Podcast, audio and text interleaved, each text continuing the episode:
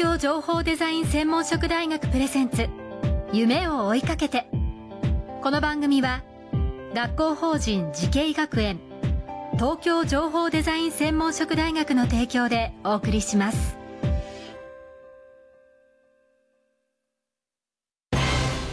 こんな未来あったらいいな。こんな世界できたらいいな。情報とデザインの新しい学びをクリエイト。才能と未来を共に育てる学校法人慈恵学園東京情報デザイン専門職大学。オープンキャンパス開催中。詳細はホームページへ。夢それはもうすぐ実現する。新しいコンセプトとテクノロジーであなたの才能と未来が開花する。学校法人慈恵学園東京情報デザイン専門職大学プレゼンツ。夢を追いかけてこんばんは安藤博樹です。この番組は各界のトップや世界に誇るリーダーたちとともにこれからの時代を担う若者たちへ夢と希望をお届けします。今夜のお客様は前回に続いて東京情報デザイン専門職大学情報デザイン学部教授磯和之さんです。よろしくお願いします。よろしくお願いします。えー、前回はですね磯さんがこれまでやってきた研究そして、えー、ニコニコ超会議の 面白い試みなんか伺いましたけども本当に興味深いお話でございましたで今回なんですが磯さんがこの先10年後20年後、はい、さらに100年後、まあえーまあ、映像の分野でも構わないんですが、まあ、磯さんが想定する未来、はい、どういうふうになっているとお考えですか？はい、えっ、ー、と私あのまあ映像のところを中心にまあいろんな研究もやってきたんですけども、はい、まああの前回お話ししたみたいに、うん、まあいろんな分野の仕事をいろいろやらせていただいて、うん、で今あのちょうどですねあのデジタルトランスフォーメーション、まあ DX なんて言い方をしますけども、皆さんはどっかで聞いたことがあると思いますが。はいあの仕事の仕方自体がどんどんどんどん少しずつ変わってきているんだと思うんですね。であの皆さん自身がまあいろんな情報が今までまあ紙だったものがまあデジタルになってみたいなところで、まあ、仕事のやり方をどんどん変えていただいているんだと思うんですけど。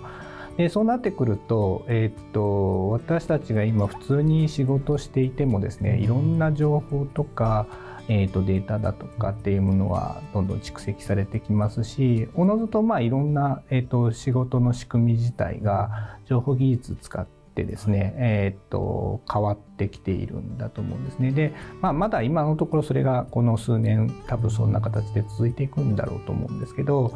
これがどんどんどんどん蓄積されて溜まってくるとですね、えーとまあ、先輩の仕事をですねあの後輩がこう見ながら覚えるではないんですけど、うん、あのその計算機だとか情報を取り扱う側の機械的なもの自体が、うん、あこれはこういうふうな形で仕事は回ってるんだなみたいなことがだんだんだんだんあの形式化してくるというか、はい、情報として蓄積されてくるんじゃないかなというふうに思っていて、うん、えー、っとまあ昨今の AI のブームの話ではないですけどその溜まっているデータ自体を使うんではなくてそのデータの中中から分かってきたことをあの情報の中でいろいろ使っていけるようになってくるっていうふうに仕事の仕方がここ、まあ、例えば10年とか20年なりに少しずつ変わってくるんじゃないかなというふうに思ってます。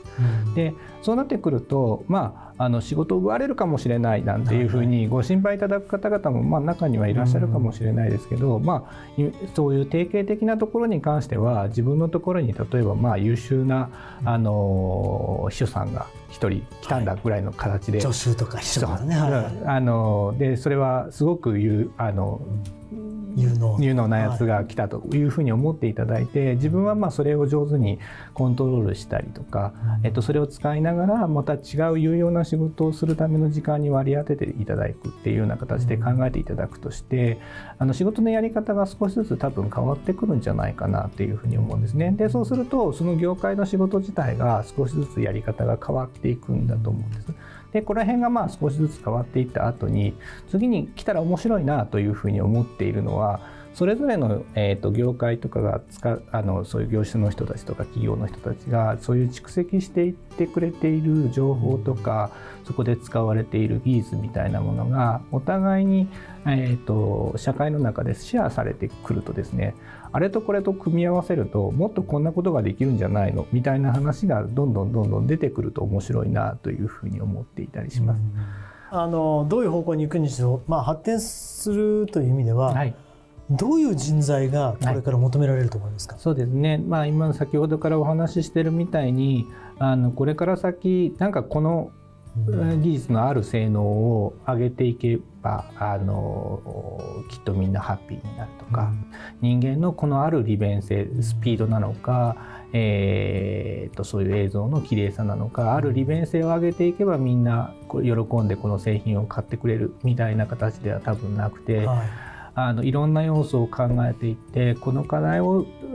なんとかするためには、まあ、こっちの方のものもこっちの方のものもはあの加味しながらこういう組み合わせでこういうシステムを作れば多分なんとかなるんじゃないかっていうことをやっていかないといけないんじゃないかなというふうには思っていて、はい。でそれは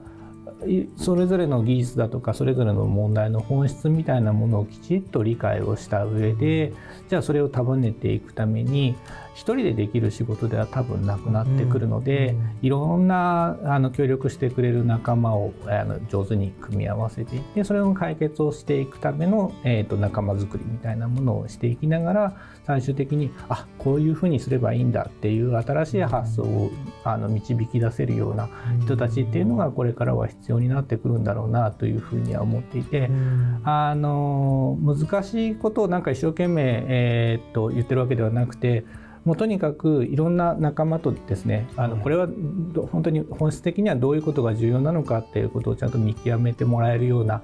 えー目だったりだとか、うん。あの感覚みたいなのを養ってもらいながら、まあ、友達と上手にコミュニケーションが取れるような能力を持って、まあ、柔軟な発想でですね、まあ、従来になかなかこういう形になってたからここでしか無理なんだよねみたいなことは、まあ、あとりあえず置いといては新しいことはこういうふうにしたらきっとなんとかあっちもこっちも立つはずだみたいなことを思いついてくれるような人たちが出てくるとこれからの社会は結構楽しくなってくるかなというふうには思っていたりします。い、今あの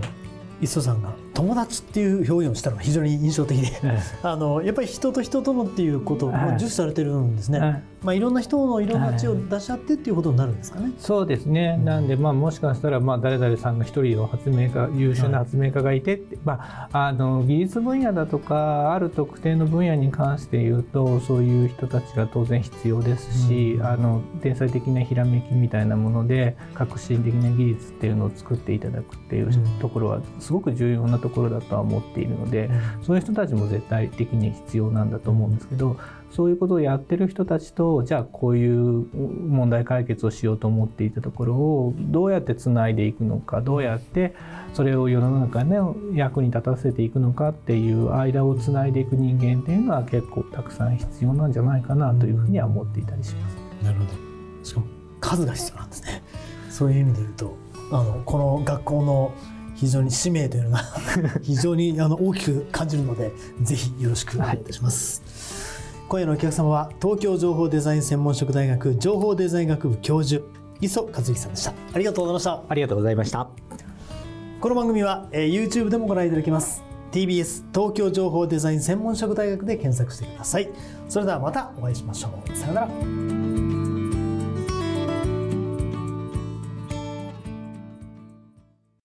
情報工学と人工知能。メタバースとサイバーセキュリティ。情報とデザインの新しい学びがそこに。時代の即戦力を育てる。学校法人慈恵学園東京情報デザイン専門職大学。オープンキャンパス開催中。詳細はホームページへ。東京情報デザイン専門職大学プレゼンツ。夢を追いかけて。この番組は学校法人慈恵学園東京情報デザイン専門職大学の提供でお送りしました。